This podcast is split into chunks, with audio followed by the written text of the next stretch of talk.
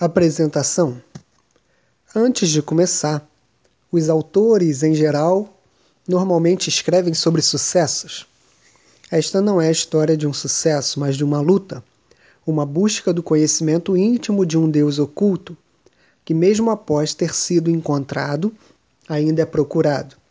Uma luta em romper um discipulado culturalmente amarrado em direção a uma visão de discipulado com milhões de pobres urbanos na Ásia. Profetas não têm sonhos somente, têm uma compulsão interior para inconscientemente demonstrar suas profecias através de símbolos. Suas vidas tornam-se camafeus da verdade, afrescos talhados num cenário pernicioso. Tais entalhes tornam-se então parábolas escritas.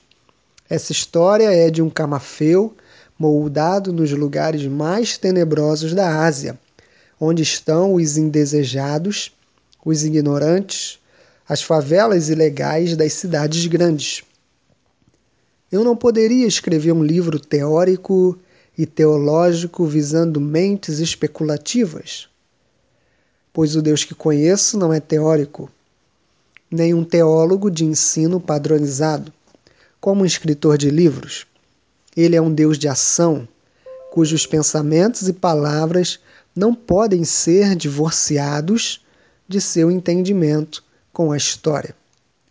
Foi esse Deus de justiça ativa, poder ativo, compaixão ativa, que caminhou no meio da pobreza, na pessoa de um frágil ser humano e Deus quer retornar não uma vez, mas centenas de vezes nas vidas daqueles hesitantes filhos e filhas que confrontarão face a face os demônios da pobreza no nome do Senhor dos Exércitos. Essa história foi escrita em meio a todos os fenômenos que acompanham uma igreja fragmentada, pois um reavivamento tem feito crescer a maioria das igrejas na Nova Zelândia meu país natal, durante as últimas décadas. Do reavivamento têm se levantado missões.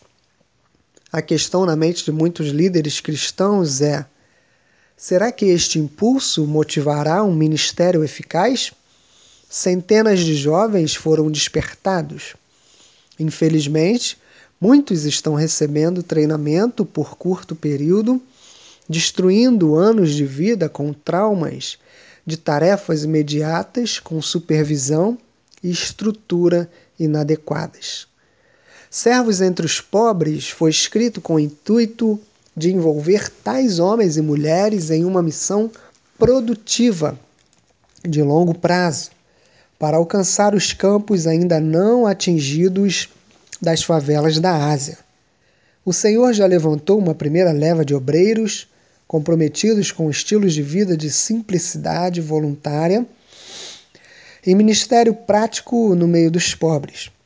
Que essas páginas possam motivar uma segunda leva de missões e reenfocar seus ministérios nessa nova área de necessidade, escapando à armadilha de estratégias antigas que enfatizaram o ministério rural em detrimento de milhões nas grandes metrópoles urbanas, que caminham sem a palavra de Deus. O povo favelizado da Ásia é muito pobre por causa da injustiça e da opressão. Esse livro é a história de um rico ocidental tentando entender o discipulado no contexto de tal injustiça, pobreza e corrupção, que coincide com o contexto social da maior parte das escrituras justiça, discipulado e missão. Se isso soa notavelmente como o tema central de Wendron Scott, não fique surpreso. Scott liderava o Ministério dos Navegadores na área do Pacífico durante o começo de meu treinamento. Ele e Jenny Tabor, que liderou os navegadores nas Filipinas por muitos anos e é atualmente o diretor internacional do Ministério Anglican eles trabalharam juntos durante anos. Suas ideias têm sido o parâmetro que norteia meu ministério. Jenny Tabor, Bonnie Arzadon e a equipe do Lakes têm fornecido estímulo para desenvolver muitas dessas ideias e inicialmente deram-me oportunidade e treinamento cultural para ser pioneiro nesse serviço. Jean e Millet Paragas têm sido amigos especiais. Mantêm-se firmes em um ministério que exige um alto preço em termos de reputação, saúde status. Deus honra tais homens e mulheres. Outros influenciaram essas ideias. Andrew Murray e a teologia de Keswick forneceram a base de minhas primeiras experiências com Deus. Em relação a Andrew, esse termo veio em decorrência do segundo avivamento na Inglaterra e está relacionado às convenções realizadas anualmente na cidade de Keswick, naquele país. Jenny e Mary Denley graciosamente trouxeram-me para a vida missionária. Charles Huff gastou horas de sua vida para me transformar em um fundador de igrejas. John Walter House reescreveu a maior parte do manuscrito e meus líderes na Igreja Batista Hillbore, Bob e Prue Wakeline, Peter e Johnny Voss, todos me deram tempo e tranquilidade para escrever esse livro. Agradeço a Sarah Furnace, que avaliou o manuscrito, e a Shirley Clark por sua paciência em datilografá-lo diversas vezes.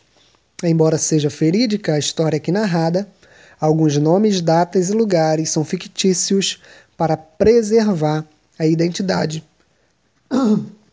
das pessoas envolvidas. Chegue-se às pessoas, viva entre elas, aprenda com elas. Comece com o que elas sabem. Edifique sobre o que elas têm.